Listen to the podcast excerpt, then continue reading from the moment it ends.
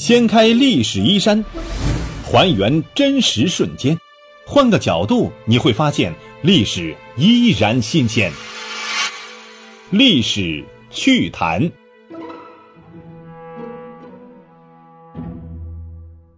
好，亲爱的朋友们，大家好，欢迎收听由喜马拉雅独家首播的《历史趣谈》，我是龙墨。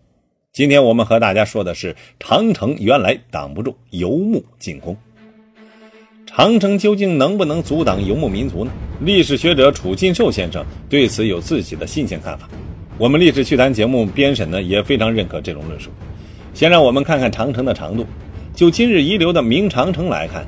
长城的总长度呢是达到了八千八百五十一点八千米，这么长的地方，如果要处处把守，需要的士兵数量是十分庞大的。显然，就算是再庞大的军队，一旦分摊到如此长的防线上，每一处的防守也必然会十分的薄弱。游牧民族只要集中兵力攻取任意一点，都可以轻松的突破。就以大修长城的明朝为例。虽然明长城的质量和长度都为历代长城之最，但是蒙古人依然可以随意越过长城南下进犯中原。无论是野先延伯詹木尔，还是嘉靖年间的俺答，都从未因长城而停止进军的脚步。再比如后来明朝末年，明朝与后金的战争，因为关宁防线固若金汤，皇太极每次都不得不从蒙古绕道从长城南下入军。而长城的守军呢，则往往做不出像样的抵抗。皇太极由此可以长驱直入，直捣京师，杀袁崇焕一个措手不及。那为什么关宁防线能够轻易地挡住后金，而拥有百万驻军的长城却不行呢？原因就在于防线的长度。关宁防线虽然人少，但是防线很短，所以十万人马可以聚集在关键的几处。确保防线的每一处都有充分的人手武备进行防卫，而长城因为防线过长，以至于处处薄弱，一攻就破。毕竟，就算是再高再厚的墙，没有足够的人驻守啊，也是白搭。看到这里，有人也许会反驳：虽然长城在很多时候无法阻挡北方的游牧民族，但是在野战，农耕民族更加不是游牧民族的对手，所以建起长城也是无奈之举。但是，事实真的是这样吗？最开始修建长城的是秦朝，那么秦朝对北方游牧民族的战绩是怎么样的呢？这个时候，蒙恬呢刚刚率领部队击败了匈奴人，正如《过秦论》所讲的：“胡人不敢南下以牧马，士不敢弯弓以抱怨。”可见秦军的实力根本就不惧怕匈奴，相反还把匈奴打的是落花流水。秦国造长城啊，显然不是因为惧怕匈奴才建的墙。再比如后来的汉唐，都在相当长的时间内呢压制了北方的游牧民族，但是他却依然不断的修缮长城，可见修不修长城跟能不能在野战当中击败游牧民族一点关系都没有。那么长城的作用究竟是什么呢？很简单，我们看一看今日川普建墙的理由就立即明白了。川普为什么要建墙？就像他自己说的，是为了防止墨西哥人的偷渡。减轻南部巡逻队的压力，能让非法移民及时得到遣返，看明白了吧？是为了更快的遣返移民，因为南部巡逻队人手有限，不可能面面兼顾，很多人就是钻了这样的空子，私自偷渡到了美国，而建了墙则可以及时预警，一旦难民上了墙，报警就会响起啊，这样的巡逻队就能够迅速定位，将其遣返。这也是为什么当日左教授登上墙说阻挡不了难民时，川普说他不懂的原因。如果建墙是因为打不过，那美国还打不过墨西哥？秦朝建墙的目的大致也是如此。要知道，游牧民族的骑兵往往这个机动力比较强，流窜的速度非常快，再加上那个时候通讯不便，往往人家抢完了准备就打道回府了，军队这边呢才刚刚知道消息。往往在主力大军赶来之前，牧民就已经逃之夭夭了。而长城的建立呢，就是为了防止这种情况。如果去过长城的朋友就会发现，长城每隔一段时间就会有一个烽火台，这个就是用来预警的工具。长城虽然挡不住敌人，但可以及时预警，让关内的军队呢尽早的得知消息，尽快的驰援。明朝的例子也是如此。长城虽然挡不住皇太极，但是却可以尽快的做出预警，通知关内的军队来源。皇太极几次虽然抢劫成功，但是呢没有攻下京城，就是因为此，因为关内来源的大批军队呢不允许他这么干。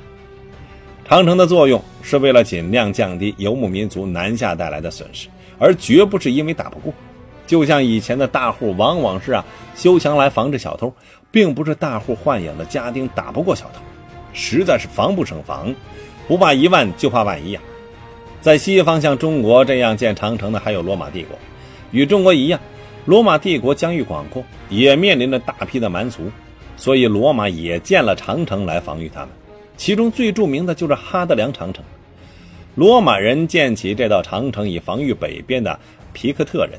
但是与中国长城一样，皮克特人也经常找到城墙的空子，轻松到了内地。但是由于长城的预警，罗马军团总能及时赶到，将其歼灭。哈德良长城起到的这个作用呢，就是向主力军团预警的作用。再比如后面的三到五世纪，罗马为了阻挡蛮族入侵而设的莱茵河、多瑙河防线，更是根据这一原理而建的。只不过长城变成了依照两河而建的防御工事。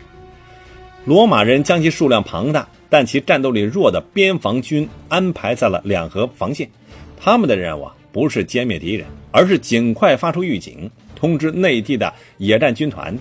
除此之外呢，边防军会尽力的袭击蛮族的后勤队伍，并解决一些落单的敌军，来为大部队的赶到呢赢得时间。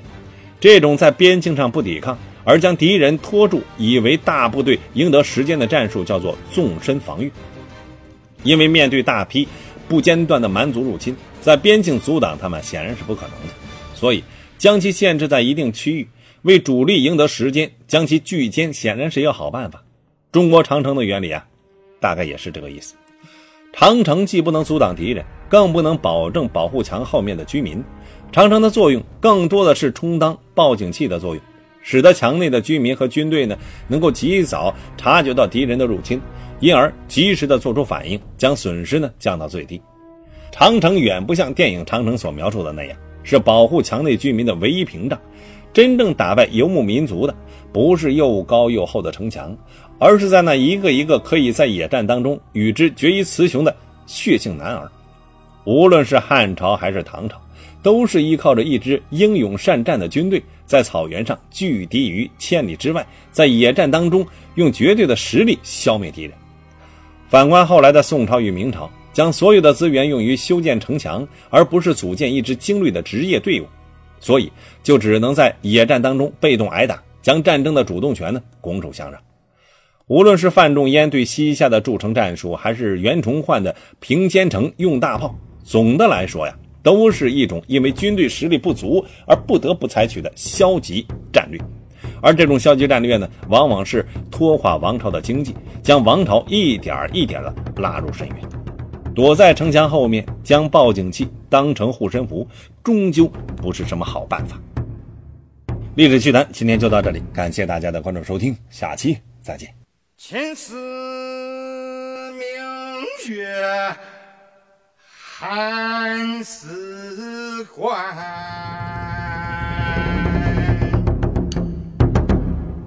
万里长征人未还。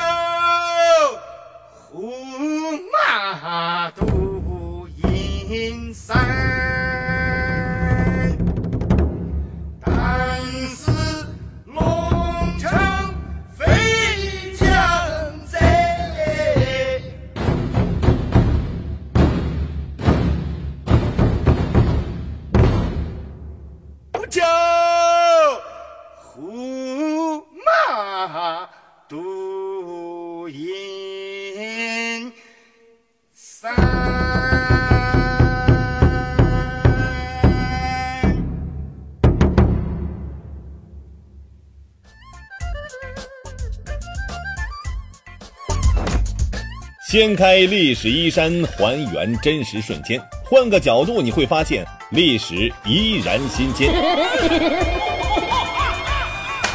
历史趣谈，主播龙墨，编辑老马，后期混音雨林狼。感谢您的关注收听，咱们下期再见。